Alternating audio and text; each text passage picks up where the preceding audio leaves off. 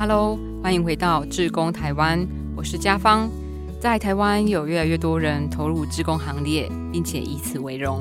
在各行各业里面，我们都能够看到他们无私奉献的身影。他们用专业与技能服务社会，用情感及诚意陪伴需要的人。志工们所带来的文化，交织成台湾最美的风景。在志工台湾这个节目，我们会持续的探访这些发光发热的小人物，和你分享。别忘了按下订阅，才不会错过之后精彩的内容哦。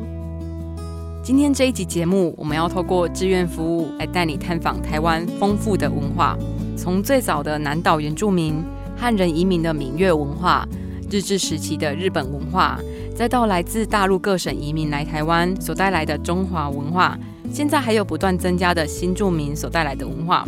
台湾的文化层层叠叠，丰富的程度啊，几乎可以说是整个东亚地区文化最多元的地方哦。那虽然常有人自嘲台湾是鬼岛，但是提到多元的台湾文化所孕育出来的这些不同的地方人情啊，或是历史，还是有很多可以让人挖掘的宝藏。那今天我们邀请了国际志愿服务交流协会的专案经理陈佩玲，她有丰富的志工生活探索的带队经验。那他也长期的规划不同主题的深度旅行，带领两岸四地的青少年探访台湾各个角落的地方特色。那在推展志愿服务的同时啊，也唤醒了社区的共识，创造传统的人事物的新的价值哦。一起来听听志工和在地居民各现所长，在地共生的故事。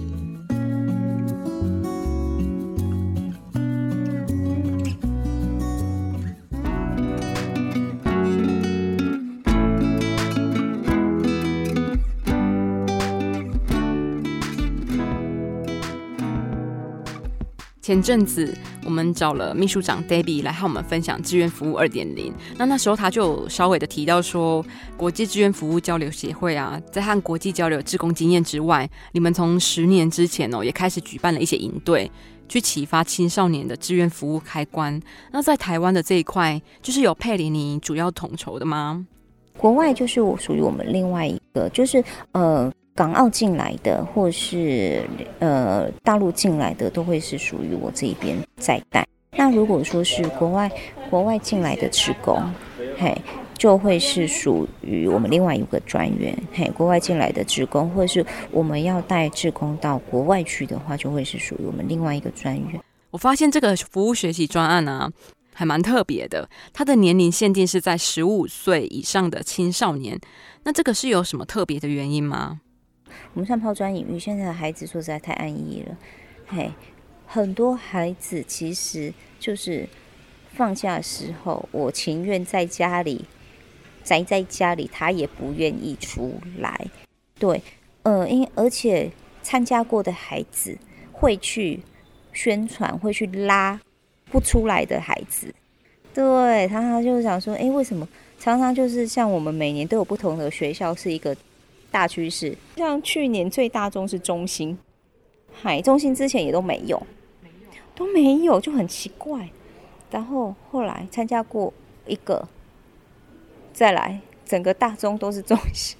就是孩子们他们其实不知道是资讯呃忽略过还是怎么样，他们就不会想说，而且很多台湾孩子不知道珍惜这样的资源，嗯。然后，所以他们就会觉得说，反正我能够参加的活动很多，为什么要那么辛苦去参加志愿？我为什么要在外面工作？嘿呀，我为什么我可以去参加凉凉的？我在教室里面啊，嘿呀，好好的去玩呐，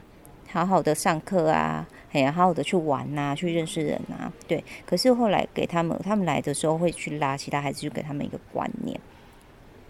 你来参加营队，认识的不是小众，是志同道合的伙伴。嘿，一个人可以走很快，可是一群人可以走很远。对，当你忽然，当你在参你参加营队，你去到，哎，我去到别的县市，或是甚至我去到大陆，我我只要打个卡，或是怎么，或者是说，哎，我人在哪里？我跟你讲，旁边有一堆人出来了啦。要揪去环岛也一堆人呐，对呀，所以你认识，我们就在讲说你，我们跟他们讲说，你认识的是一群志同道合的伙伴。嗯，没错。不只是认识志同道合的伙伴哦，还能跳出平常的生活圈，有不同的交流。那你们会是怎么样去定义这一个逐梦计划呢？呃，我对我来讲，我觉得这算一个演习营，就是一个抛砖引玉，让他们知道我们在台湾做了哪些事情。因为对陆生来讲，他们那边的志愿服务没有这么发达，而且他们那边的营队，说实在的，他们说他们就他们讲的，没有规划的这么完整，就是会有前置课程，然后。然后带到服务单位去，然后跟他们做讲解、任务分配，然后跟他们讲说，哎，所有的东西该怎么处理、该怎么用、怎么样。然后或结束以后，还有一个反馈、反思，嘿，让他们能够知道说，哎，今天你参加这个活动，你得到了什么？对，那你觉得，哎，单位要怎么做可以更好？然后让他们去想说，哎，有什么样方法可以去。加强单位的行销啊，或是比方说呃募款啊，或是说呃他们能够怎么样，他们自己的产品能够怎样的行销出去这样子，嘿，我们最后都会有让他们一个成果发表会。哎，佩林，那我很好奇的是啊，虽然因为今年疫情的关系，所以对岸的学生比较难去参加这样子的活动嘛，但往年还是有蛮多大陆啊、香港或是澳门的青少年一起来共同参与。那在这个过程里面，台湾青少年他们的参与的状况，相较之下有什么不同吗？嗯，应该以现在的学生来讲的话，是嗯，应该大陆的学生来到这一边，他们的求知欲望很强，超级强，而且他们很积极的参与所有台湾的活动，他们真的不怕累，不怕脏，不怕苦。对他们，只要让能够让他们呃做，只要他们参加活动，他们配合度非常高。对，然后再加上他们，就他们讲，他们大陆在大陆的时候，没有像这样子的应对，对他们就是自工，他们也而且没有发展的这么好这样子。可是台湾的学生，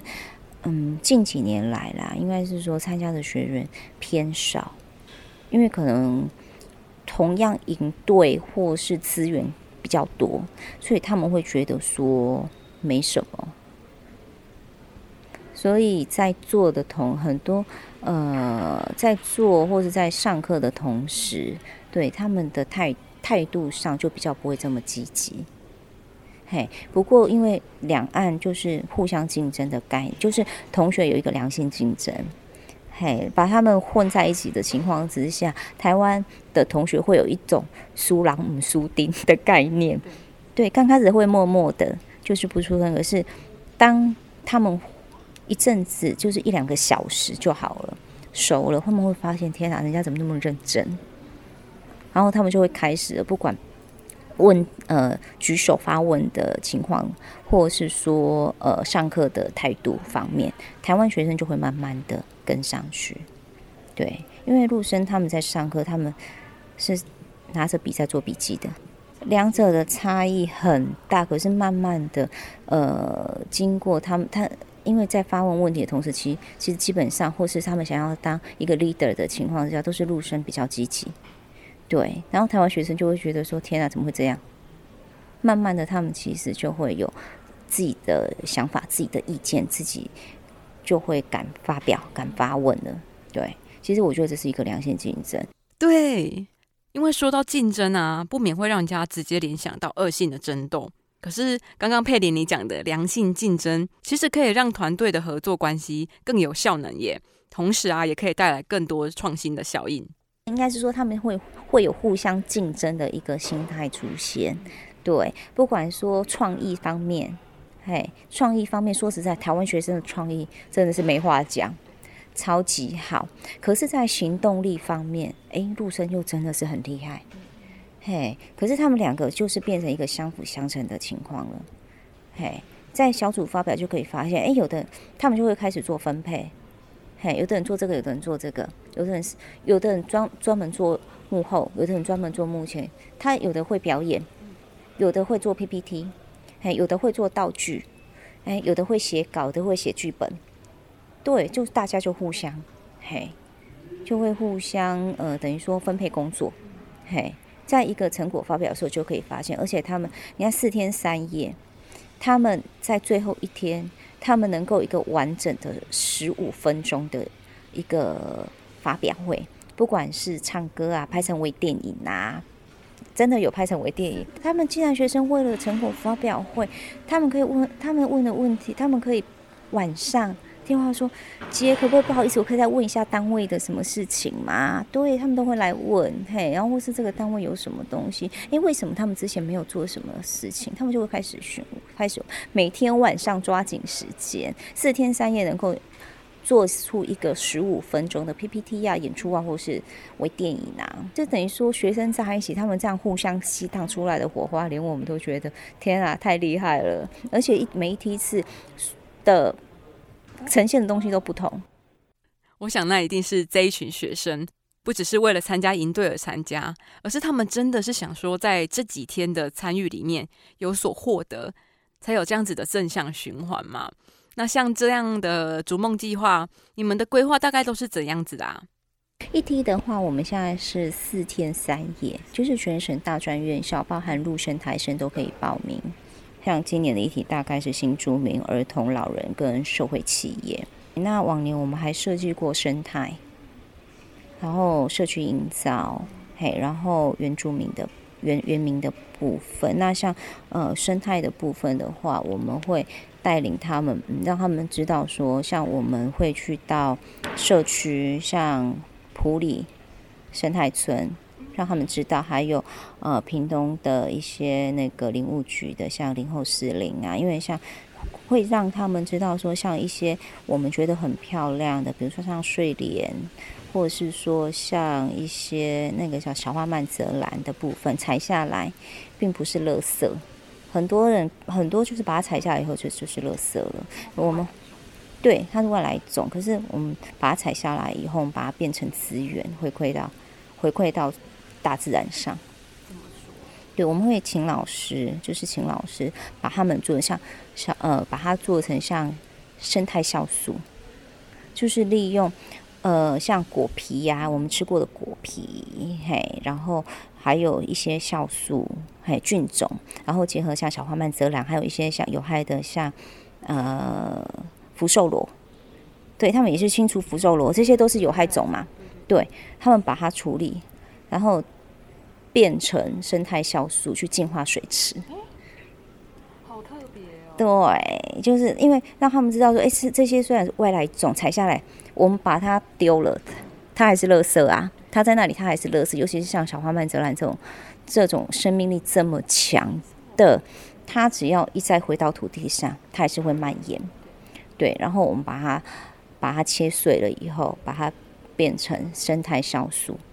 嘿，然后它又可以把它酵素，只要它水，就是大概经过一两个礼拜，然后它就变成水状的，然后就可以倒到生态，倒到他们那时候逃离。普里普里那一边很多水池都有氧化了，然后把它倒进去，慢慢的它会净化成水，把水池都净化了，就变成清水。对，它这样子就不会对大自然造成污染啦。嘿，说实在的，也让他们知道，然后或者是把它们做成砖头，嘿，放砖就是呃，像小花曼自然会可以混合一些像混凝土。嘿，或是呃比较坚硬的，像那个诶牡蛎壳，把它磨碎了以后，对，然后结合那小花蔓这样也是磨碎了，嘿，然后把它变成那个生态砖头，然后去美化，像林后石林它那边就一整个步道就是这样子，哇。这个如果没有听佩林分享，我也不会知道哎。原来影响到生态的小花曼泽兰，也可以透过巧思，让它变成是美化环境的一个延续。那可以说，每年的主题啊，I I V 都会依照当下社会比较热点的议题去规划相关的内容喽。对，然后像这次呃新住民，然后我们还去了呃安养院，嘿，每个小孩哭到。因为会，因为陆生在台湾，他们其实包含不要说陆生啦，连台生，他们其实在家里跟长辈，包含爷爷奶，他们接触的时间很少很少。他们包含呃，像我们他们洗脚，就让他们从最简单的洗脚，嘿，然后帮他们按摩开始，每一个小孩子就是边按边聊边哭。他们其实是很多孩子在家，其实跟爷奶互动是少的，嘿，希望是透过像这种最简单的概念，对，来让他们知道说，哎，怎么样跟长辈们相处，嘿，啊，包含我们做食物，还有很多爷爷奶奶在那边，其实。手手部的运动，嘿，包含帮他们带团卡，对，帮他们做复健，手部就是陪他们聊天，手边动动动这样子，也让他们知道说，哎，其实在家里跟长辈的相处不难，他们要的不是什么呃很山珍海味的东西，也不是需要你说和什么金银珠宝或是怎么样的回馈，他们要就是很简单的嘘寒问暖，对，就是陪伴，你只要跟他。聊两句话，嘿，跟他手碰一下，嘿，肢体有接触，抱一下，他们就很开心了。对，包含我们要走的时候，那爷那个一个爷爷一推着轮椅从里面硬要送我们，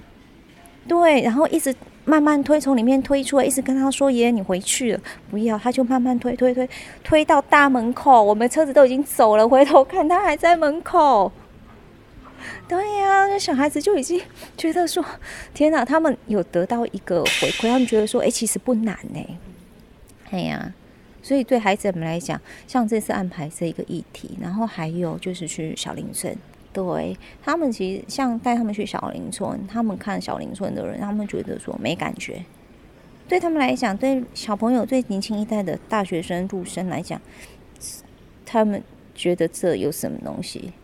嘿呀，他们觉得他们那边重建物很好啊，没什么那个。可是透过他们的演出方式，嘿，就是他们会有小林村有一个大舞龙舞团，就是仅剩的那些族人所安排的舞团。然后我们这边的小他们表演完以后，我们这边的小朋友也上台去回馈他们，对，然后再透过一些用演出的方式、故事的方式，也让他们知道为什么小林村他们现在的状况。对，然后包含，呃，他们也想了一些，嗯，他们那边著名的姜黄是他们的特产，对，可是大家都不知道那边的姜黄是特产。他们也用 PPT，他们去找了很多资料出来，要帮小林村去行销他们的产品，对，然后尤其也是把这一份资料，然后回馈给小林村这一边，他们就说，哎，这边就是好山好水呀，主人又很热情啊，然后他们也靠自己的努力，也不接受，也没有接受外面的一些。一些那个帮忙，他们就是想用自己自己的方式去经营他们自己的部落，对。然后他们做了一些像这样子的方式回馈给他们，感谢他们，就是哎，我们在那一边其实跟族人他们共餐，嘿，我们就是小朋友去那边的时候，他们就先去厨房帮忙。对啊，邀请他们里面就是族人一些老人家，还有小孩子、小朋友一起出一起出来共餐，然后享受就是小朋友我们我们自己那个呃孩子们我们学员准备的午餐。对，因为我们去到社区，我比较想要的就是孩子们能够自己动手。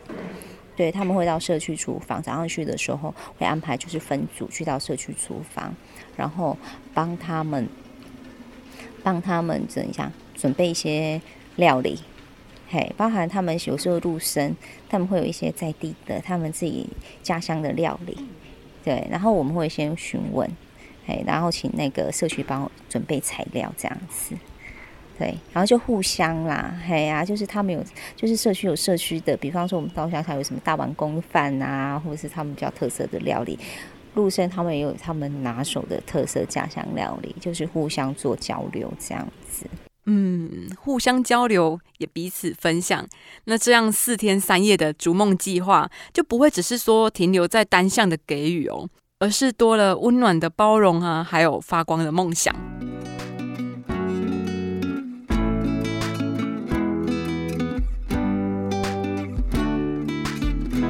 您现在收听的是《志工台湾》，本节目由好家庭联播网、台北 Bravo FM 九一点三。台中古典音乐台 FM 九七点七企划制作，Podcast 完整收录，感谢车望电子赞助。节目每个礼拜四晚上六点半准时更新。如果你喜欢我们的节目，别忘了按下订阅，以免错过精彩的内容。那也邀请你把我们的节目分享给你更多的朋友和家人哦。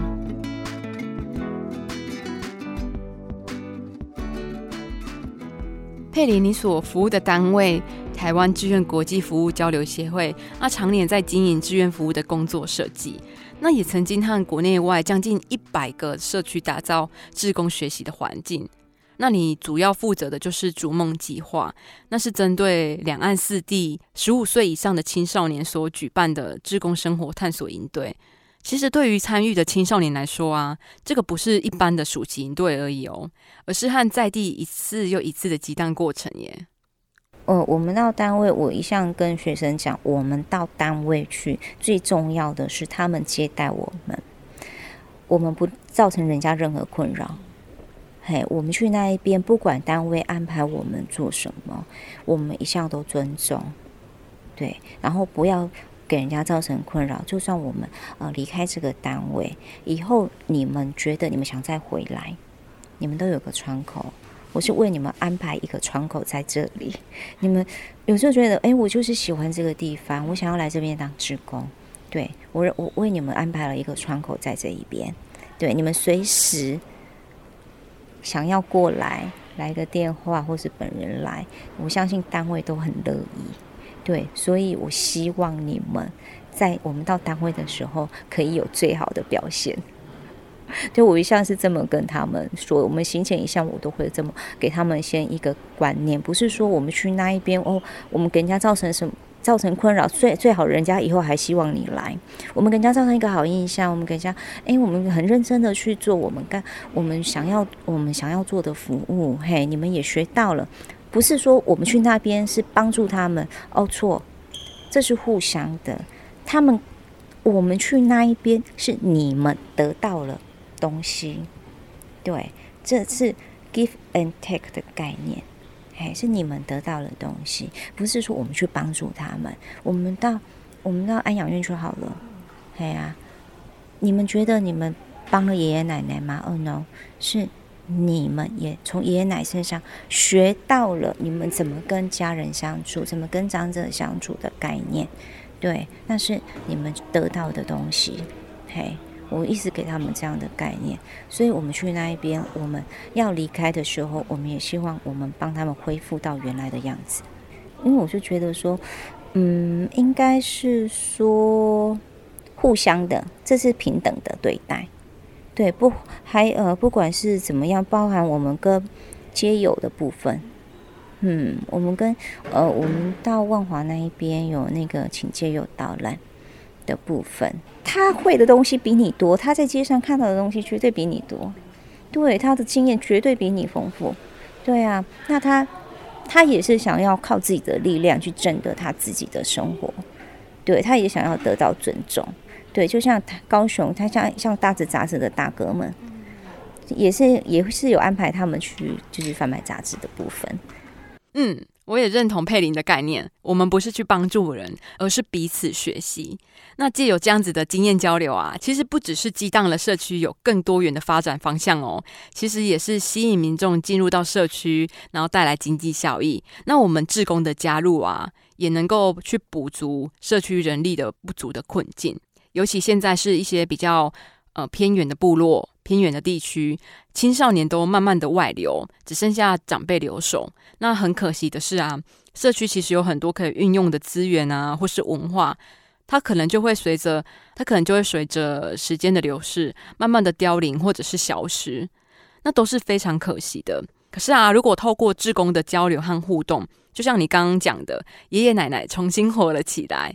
因为他们感受到被需要的感觉。其实，在这里我也很想要跟佩林分享，就是之前同事有去采访在南投仁爱乡的南丰社区。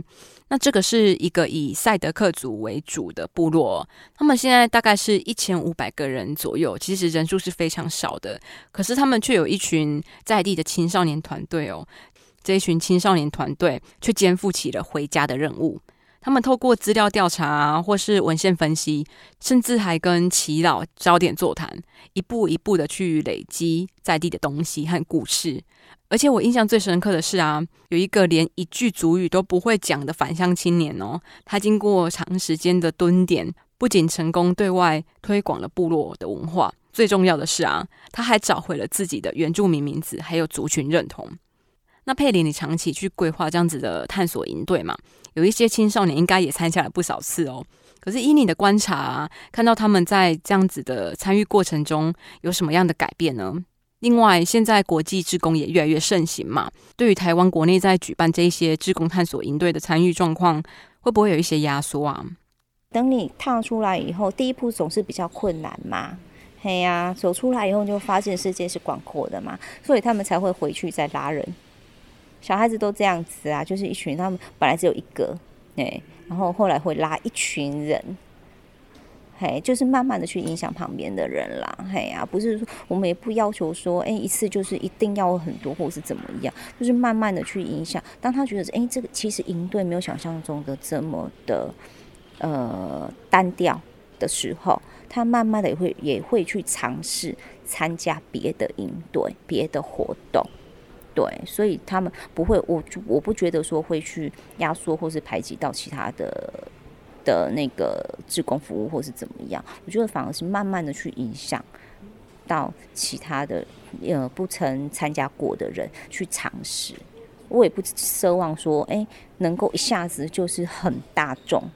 对，就慢慢的、慢慢的，对，去参，就慢慢的，哎，一个去影响一个，一个去影响一个，慢慢的，哎，他们也会想说，哎，原来这个东西不单调嘛，让他们去尝试参加别的活动，对啊，哎，那你自己呢？每一次都规划了不同的主题，带着一群又一群的青少年去踏查台湾的每一个角落嘛？你又对这一个逐梦计划有什么样的期待啊？我是希望他们能够接触到台湾不同的面向，台湾不是只有。重视环保啊，因为环保重视，OK，没错。社区营造，对。可是议题这些东西，嗯，应该应该是说我每一年设计的东西不一样，是，嗯，让他们接触不同的东西。我是我每一次都想给他们很多东西，可是四天四四天三夜总是比较短，对。然后像之前我就会让他们。比较能够接触到社会关心的议题，对对。可是现在我会觉得说，现在到现在我会觉得说，哎，其实从身边开始，对，身边你最重要的就是家人嘛，老人的议题嘛，我们到处都会遇到新住民的问题嘛，还有小朋友嘛。嘿，以前只会以前会想说让他们关心社会上所关心的议题，现在会觉得说，哎，让他们从身边的人开始注意起，就是你身边任何事情你都可以都可以去做嘛，对啊，不是说像最近我会让他他们今年我加入了社会企业的这一块，因为其实在国外他们要创业，他们其实。基本上就是社会企业，可是台湾近几年在提倡什么叫社会企业，可是很多人都不知道，包括我们所有的孩子，他们其实不知道什么东西叫社会企业，社会企业是啥面敏感？对，然后我会让他们知道说，其实社会企业结合了公益啊，对，你在做公益的同时，你同时也是可以创业的。嗯，那参与的青少年呢？因为这样子的探索营队，应该是不太可能一提有太多人参与的嘛。那参加的人数就会非常的有限。当然，如果每年的救生都有回来参与我们的活动的话，那就代表 I Have 你们规划的内容是非常备受肯定的。可是这样子会不会就没有办法让这个圈呢再往外扩大？它其实就是大家就是这社会这样，就是就像你讲的，就是共好，它才会是更好。对，让我因为我觉得孩子们他们现在生活太安逸了。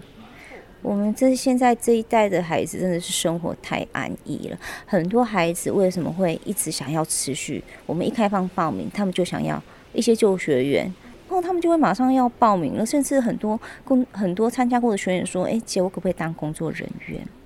对，很多或是当场就有学员说：“我可不可以下一梯是来当工作人员？”对，可是我们会跟他讲，工作人员不是你想象的这么简单的。我们光是行简到整个过程，光是安排的部分，对很多小孩子他们会觉得说：“哎，体验过学员以后，他们想进一步知道这个营队我们是怎么样去安排的。”对很多孩子他们会想说：“哎，我也想要服务学弟妹。”马上上完课堂下课就说：“我下一次可不可以报名他？” 就是这一群人永远在参加不同的营队，嘿。可是后来我们的活动就渐渐的就是旧学员，我们是希望他把名额给新学员，让他们能够来，他们也很希望能够来。那如果是旧学员，我们觉得哎还不错，那就是哎那你可以当工作人员啊，对啊，就是学长姐有一个学长姐的传承的概念呐，对他们来可以来。带那个学弟妹，知道哎，我以前的经验是怎么样啊？哎呀，他们可以当小队服的概念，对。然后陆生的话，他其实其实就是有陆生，他们本来是交换生，回去以后又来考，又又来考，考来台湾硕班，然后又回来，对。然后他们就觉得我们安排的议题，他们就很喜欢，包含像原住民的部分。我们到东源部落哭泣湖那时候啊。他们所有小孩子本来刚刚还还怕怕的，很怕他们，因为部落东原部落，因为应该很少人会知道台湾有这个地方，在牡丹乡的一个小小部落。因为那时候我安排比较像原让他们体验一下像工作假期原住民的这一块，也去帮他们清理哭泣湖。那时候整个整个都是睡莲，可是那是外来种，我们觉得很漂亮啊，对他们来讲很困扰哎。像我去清理。哭泣湖的时候，你知道吗？两个小时清了五百公斤出来。对，本来不敢下去的孩子都下去。那时候本来就觉得说没有青蛙装了，嘿，因为下去的他们就觉得有青蛙装，对。然后就没有青蛙装了，没有关系，就这样子下去了。我有带衣服，这样子清了两个小时。后来因为后来清上来以后，这样想，我怎么整整？满满坑满谷满谷啊！他说：“你不要再清了，后面的自工都没得清了。你们把我们后面三个礼拜的都清光了。”对呀，然后他们那一天其实部嗯部落的那个居民他们也很热情，就特地把我怕他们也受寒，因为在水里，因为又有人没青蛙装啊，就整个下去起来总是虽然太阳很大，可是总是会冷啊啊！他们也小孩子也很妙。就是水直接想说这样，就直接水龙头水直接泼了，就这样子从头到尾，我衣服都湿了，不会很快干，就这样子，他们就准备了姜茶，准备了下午茶，准备了他们那些特产，就让他们当下午茶点心吃。对，对呀，然后部落说实在，我们很感动，因为部落也回馈了。回馈就是说，哎，这群孩子真的很棒，像他们在这边有得到这样的经验，我希望他们把经验能够带回去。对啊，因为大陆终究像我们讲，就像幅员广大，嘿呀，他们能够发展的也有，他们能够说说实在，他就像他们讲，他们在那边没有像这样的应对这样子的活动，帮他们安排的，就是这么循序渐进，由浅到深，有先有理论，然后再让他们去做。然后把理论，哎，说，哎，原来理论是可以实践出来的，对。可是他们回去以后，他们已经知道这这一些经验了。他们回去以后，可以慢慢的带领其一一些人，慢慢的去影响其他人。因为想也想要让，呃，学生们知道有这件事情，做公益其实不简单，也不难，可以让他们知道，就看你要怎么做。对，世界告诉我们，就是有钱走遍天下，没钱寸步难行。可是这一群志工啊，却用行动告诉我们，跳出生命的框框，才发现自己潜力无限。最大的价值应该是在他们的心里种下一颗种子。对，我觉得这这个是很重要的。他们有这样子的概念。对，不管他我他今年没做，他可能明年发现，哎，他去做了。对他心里已经有这样子的。种子这样子的概念了，他就算他不管在台湾或是在大陆，或是他甚至到国外去，他知道有这样子的东西，他会是他呃，可能在某一个点上他触动到，他就会去做。嗯，趁着年轻，为自己的未来做一次有意义的探索旅行。那如果你仍然是迟疑不决啊，或是怀疑自己是不是真的有能力为世界带来改变？我想，就像佩林讲的哦，走出来以后，就会发现世界是宽广的。那我们就一起试着伸出双手，拥抱世界吧。